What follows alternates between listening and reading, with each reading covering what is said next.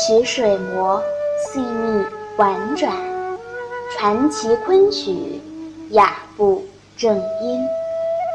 这里是中国昆曲社电台，我是苏苏。在今天的夜话节目中，我要与您分享的是《吴门独曲记三》案头与场上。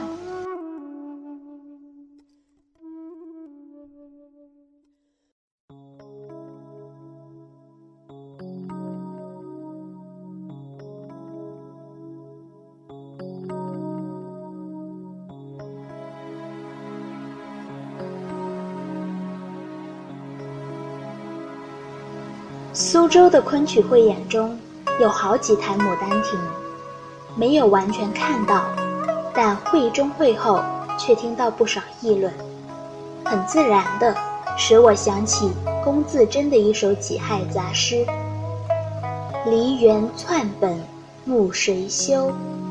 亦是风花一代愁。我替尊前生惋惜，闻人珠玉。”女儿侯，元人百种，临川四种，悉遭灵师篡改，昆曲离笔极异。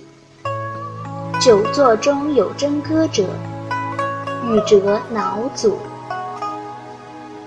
龚自珍前些年被尊为法家的代表人物，使人很不舒服。但不论如何，他到底。是一位重要的思想家、诗人，留下了不小的影响。他这首论句诗读了，却使人怀疑他在戏剧问题上是个保守派。他对旧社会戏班中的灵师意见不小，把批判的矛头直接指向了他们。他举出的例子就有临川四种，其中就包括了《牡丹亭》。龚自珍认为，在他生活的那个时代，舞台上演出的古典剧目已经被删改得很不像样，连清唱也不例外，全被改得一塌糊涂，离笔极了。他告诉了我们一种知识：像《牡丹亭》这样的剧本，在不断演出中曾有过很大的改动变化。龚自珍。其实也没有看到过《牡丹亭》早期演出的原始面貌。他翻译论的根据不过是汤显祖的原著，在原著与演出的矛盾，可以说从一开始就已存在了。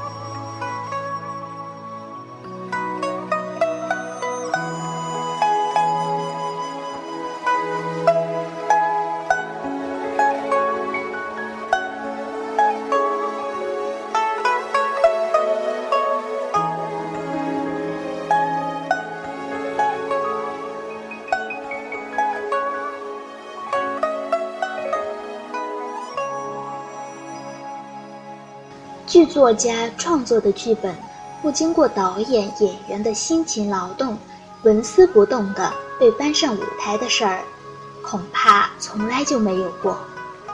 有过这样的传说：汤显祖的剧本虽然写得漂亮，但如照原样在场上唱，一定会咬断演员的喉咙。我想，这恐怕是事实。汤显祖是诗人。他写的是诗句，放笔书写时，可能很少会考虑到演出的实践，何况他对这些也未必在行。于是，剧本就分成了案头和场上两类。有一些只以传抄形式在演员中流传的台本，也许不成问题，而名著。特别是文学性强的、美丽的像诗一样传颂人口的作品就不同了。他们不只活在舞台上，更重要的是活在人们的口头、案上、记忆中间。这样长久积累下来的影响是不能忽视的。为了一些著名诗篇的不同译本，人们会不停地争吵。像《牡丹亭》这样的作品，那些许多人能背诵的章节，如果遭到删改，会伤害多少人的感情啊！我想，龚自珍多少带些偏激的意见，不是不可理解的。晚明臧静书为了便于演出，曾就《牡丹亭》原本加以删削整理，这也难怪他。照原本四卷五十五折搬上舞台是不可想象的，但他的删削立即引起了朋友的不满。明朱末刊本《牡丹亭》前有毛元遗序，就有这样一段话：“至诚臧晋书，以其为案头之书，而非场中之句，乃删其彩，错其风。”使其合于庸公俗耳，于作者之意，漫灭殆尽，并求其如世之词人俯仰抑扬之长局而不及。于常与面质之，尽书心未下也。一场争论，谁也没有被说服。可以看出，毛元一的意见，大抵也就是龚自珍的意见。童书《毛应序》中又提到了汤显祖原作的缺点。论者乃以其生活踏无门，学未窥音律，举故乡之文件，按无节之弦歌，皆为元人所笑，不大难为作者乎？这可能是当时戏剧界的普遍看法。他们认为，汤显祖。是一位土里土气的作家，完全不懂戏剧中心地区舞台歌唱的通行规律。但他们到底还是不能不千方百计地上演他的剧本，因为四梦所提供的崭新的命意构思与青词丽句，在当时的剧坛上，确实无比。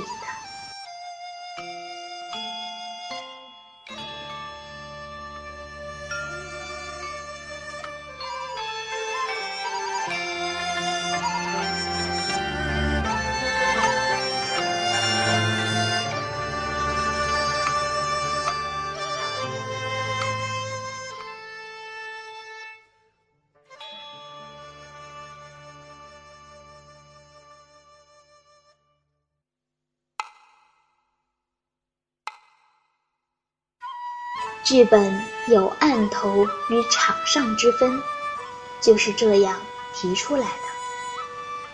这种虚化是符合事物的客观实际的。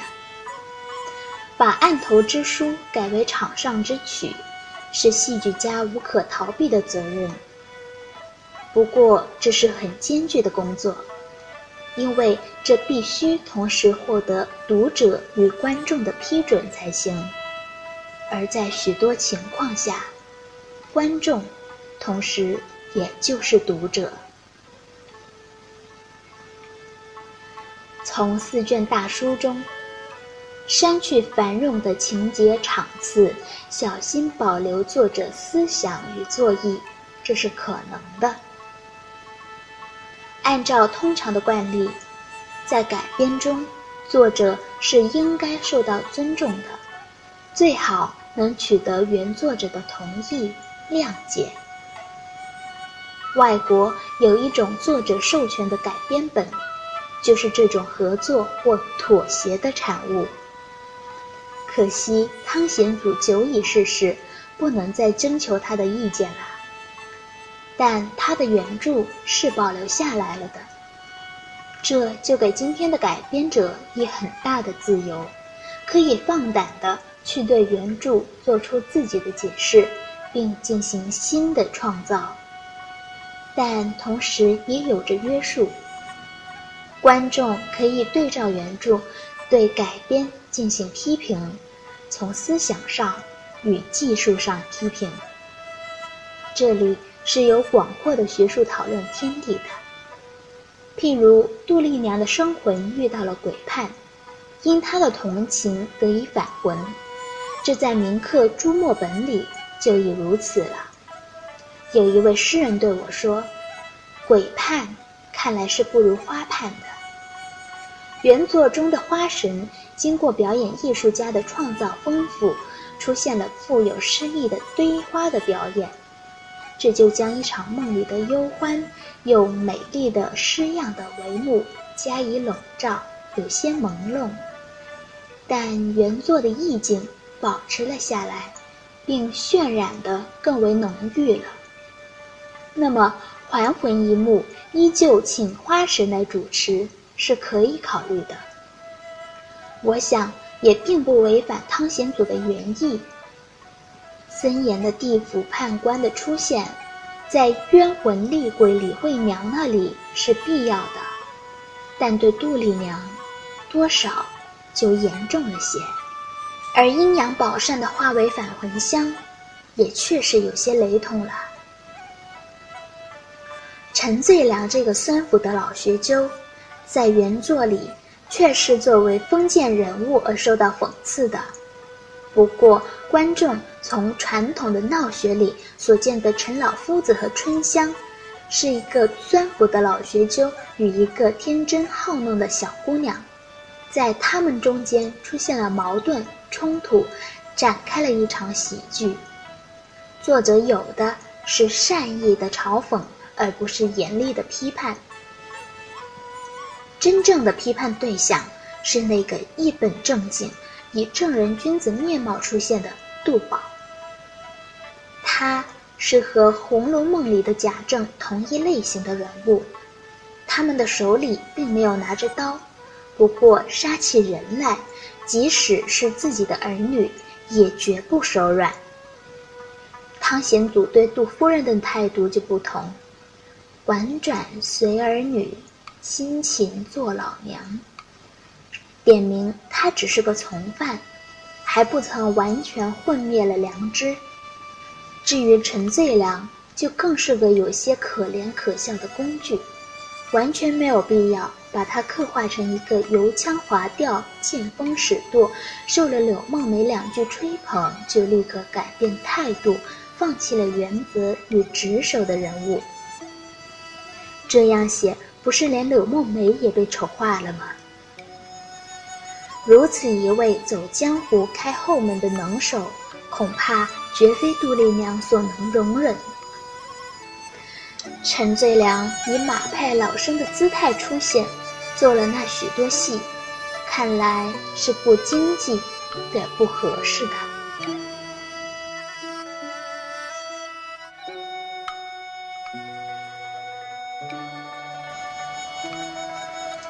像《牡丹亭》这样的名著，今天以全本面貌搬上舞台，必须有所增删，这是没有争议的。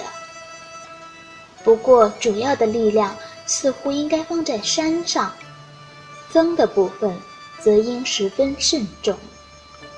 为了连贯情节、弥补痕迹、便于表演，技术上的增补是可行的，却不宜大量添加脱离原著思想人物的内容，改动原句唱词就尤其要慎重。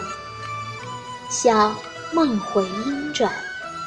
鸟情思、姹紫嫣红等等一系列美丽的诗篇，在广大读者观众心目中已经深深的扎下了根。正是词藻锦人，余香满口，连林黛玉听了都会心动神摇，如醉如痴，心痛神痴。如果没有高出汤显祖的才气，看来还是不动的好。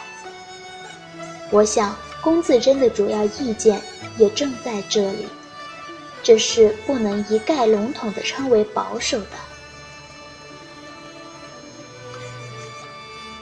《山坡羊曲》中，莫乱里春情难遣，莫地里怀人幽怨。汤显祖在这里说“怀人”，仿佛杜丽娘心目中确有一个什么人，但这人并不是现实的存在。这是使作品更典型、更有普遍性，并区别于通常传奇满纸文君子建公式的特异之处。懒画眉曲又有一句：“最撩人春色是今年。”这里的春色却是实实在在的，是今年的眼前的春色。试想，把撩人春色中的动词搬到山坡羊中，改为撩人幽怨，那后果将如何呢？一位幽闺少女将立即化为楼头的司妇。文字有时就有这样不可思议的力量。作家是应该受到必要的尊重的，作家写出了作品。就要为作品一直负责下去，无论是谁，都无权改变作家自己的意愿。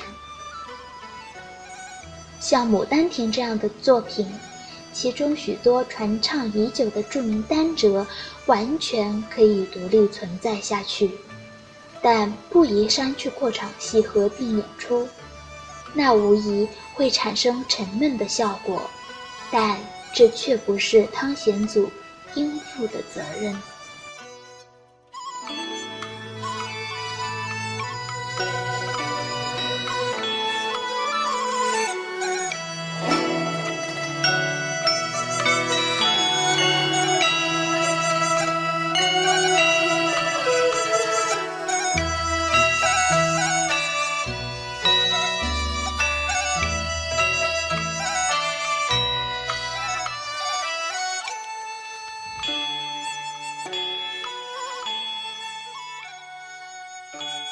主播文案选自《黄长无门读曲记》。